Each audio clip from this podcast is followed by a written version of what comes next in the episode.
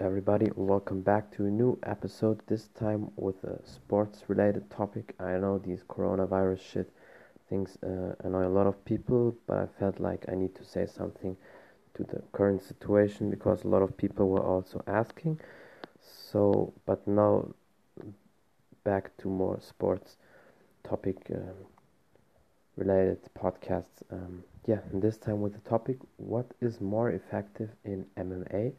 Wrestling or striking. First of all, it always depends on the fighter, on the athlete, but uh, still, we have to take a closer look on that question if wrestling or M- um, striking is more effective in MMA.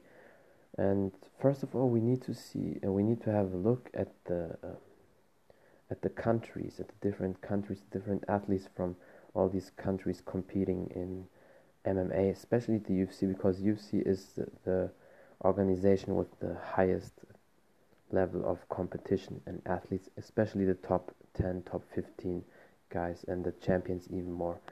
When you look at uh, Europe, most uh, European athletes, uh, fighters, they don't have really heavy wrestling background, although wrestling is there in Europe and also really old, but uh, we in Europe we don't have a really successful wrestling history because European people like to strike more, especially when they're from Germany, Holland, France.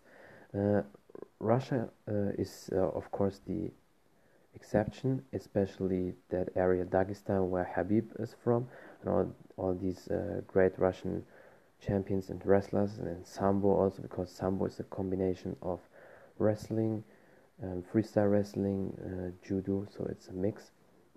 And America, if you look at America, they have even wrestling that starts as a kid sometimes or in some school projects or definitely in high school or college wrestling so they have that after school you do wrestling you you can choose it or sometimes you have different activities to do and a lot of them choose wrestling. So and we in europe we don't have that. In in our school system it's like um, yeah, they play uh, football and um, soccer or other activities not really wrestling. At least in school there's no wrestling activities. So then of course these american fighters built that habit of years of wrestling. Let's say they're 26 27 when they join uh, the ufc and then they have maybe a wrestling background of 10 12 years and probably competing in, in national uh, competitions uh, state competitions all american whatever uh, organizations are there. So of course because they're familiar with the wrestling and good at it that's their foundation and they want to uh, take that out of the toolbox when they have an mma fight. And obviously of course you need both. If you only a striker then you will lose to the higher level um, guys. Definitely you probably will not be a champion if you don't train wrestling. At least you have a good uh, takedown defense you will lose. And the same goes if somebody is only a wrestler. We saw that uh, in terms with Ben Askren he is only a wrestler has zero striking he got out he got knocked out by Jorge Masvidal with a flying knee. Of course good uh, that was well planned and a great uh, strategy. But still in his second fight um, after that loss with Demian Maia Demian Maia is a high level grappler jiu-jitsu and has better striking. He also finished him submitted him in the third round. So yeah that's why you definitely need both. But you don't always need to be at both uh, really high level there are only few guys who are like that uh, four guys especially in the UFC or um, they have pretty much the similar skill set in striking and wrestling. So it's Mighty Mouse of course he's the 125 pounds. He was 125 pounds UFC champion um, six years in a row. And he has everything striking Muay Thai kicks wrestling jiu-jitsu he's fantastic. He's also one of these four people where the people argue always for pound for pound best MMA fighters in the in the world. Then of course Anderson Silva. His striking is really more Thai based and his striking in his prime from 2006 into, until 2013 when he was the middleweight champion in the UFC. Um, his striking was incredible, and he has a Muay Thai background. He's also good the, on the ground, especially his jiu-jitsu, but it's not really crazy high level, but it's definitely good. So if he gets taken down, he knows how to escape and knows how to deal with it. Um, but it's not like um, GSP's level or Jon Jones level. Let's come to these both gentlemen. GSP, his background, that's the crazy thing about it. He has an amazing wrestling skill set in jiu-jitsu also, but his background was not in wrestling. His background was in karate.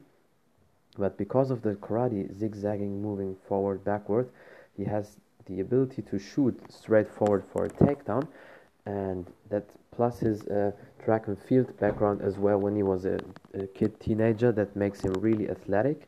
So his takedowns his wrestling is really amazing really high level way better than people who maybe wrestled for the whole life or the whole time in college or whatever and that mix with his highly jiu-jitsu from uh, taught by John Danaher from the Renzo Gracie Academy and his crisp striking. He has amazing kicks because of his karate background. He has great boxing. He works also with Freddie Roach, a high uh, respected boxing coach. And he has also good knees, good Muay Thai skills, good low kicks.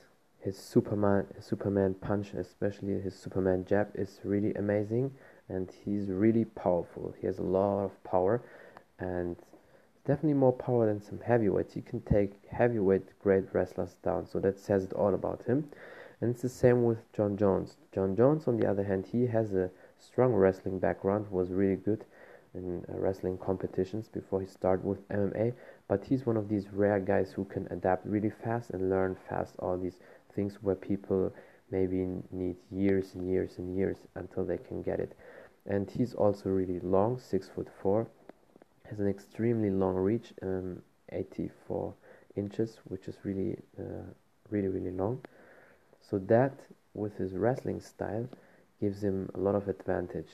And um, if you compare him to other athletes or fighters, that's why he was successful because he was good at, or is still good at it, uh, with both striking and wrestling. But let's go so, to some other athletes who are only in one area really good. For example, let's talk about wrestling. Habib, he's the 155 champion. That's the guy who smashed uh, and choked out Conor McGregor. He has a wrestling sambo background. He's from Dagestan, from Russia, and he's 28 and 0 in all MMA competitions. His background is wrestling. He uses 80% wrestling when he fights and a little bit of boxing. He has a good jab, and sometimes he does also other boxing techniques, but his boxing sets up his takedowns, his wrestling. When he gets to the ground with somebody, he's reckless. He he can do whatever he wants to do with the with his opponent, and the same goes for a Daniel Cormier. He was a Olympic wrestler, but he has also good boxing as well, and that gives him the advantage because the other opponents who are not good at wrestling, they're always afraid of getting um, a takedown, and once they're on the ground, they probably will lose, and it's hard for them to get up. And if they get up, they're really tired and exhausted, and the wrestler can take by his will the opponent again down. That's that's the mechanic behind the wrestling. Um, now let's come to some other guys who are really 90 80% striking based. Stephen Wonderboy Thompson and the middleweight champion Israel Adesanya. Stephen Wonderboy Thompson, he has that karate, uh, kickboxing, point fighting background, and he uses like 50 60% kicks, side kicks, all sort of kicks, his movements back and forth, and 20 to 30% striking with his hands, sometimes elbows, sometimes knees, and like 10% wrestling. He, he never really takes people down, but he has a good takedown defense and he's fast. So if they want to catch him, they eventually eventually get catched um, with, with a knee, an elbow, a kick. So that works for him really, really good. And then is Israel Adesanya. Israel Adesanya, um, was a multiple kickboxing world champion, and his striking is incredible. He's a middleweight champion for a reason, and he's also really long, six foot four, and has a long reach. And he has no wrestling background, but of course he trains it, and every day, like everybody should do, every MMA fighter should do. But his takedown defense is incredible. He was only taken down once in his UFC uh, career. Other fights, I don't know, but probably not really much because he has in MMA he's 19 and uh, no 20 and 0, and Joel Romero took him down in his last fight once, and he got up immediately. And the other uh, takedown attempt from Joel, from Joel Romero, Israel Adesanya did a sprawl. Sprawl is when you touch with the hip to ground and to escape the takedown. So what I want to say is it works.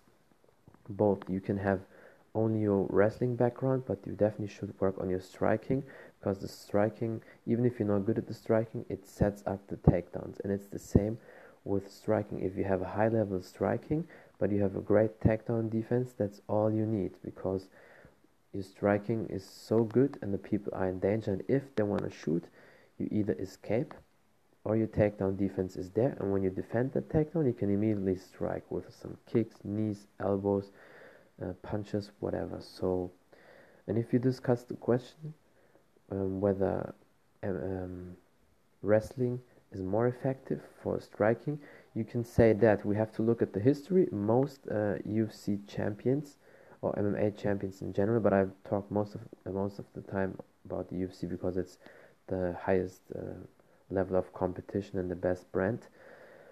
Uh, most champions now, and even back in the days, had a strong wrestling or jiu-jitsu grappling background. But of course, not all of them. There, there, ex, uh, there's always an exception, like with the Israel Adesanya or GSP, but GSP learned really high level wrestling.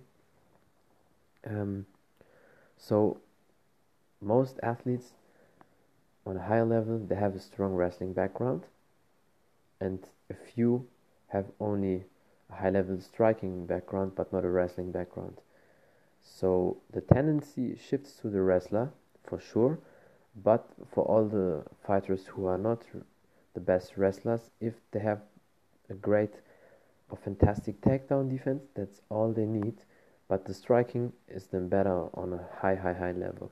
So yeah that's it with the question. Um, thank you so much for listening for tuning in for the support and until next time. Bye everybody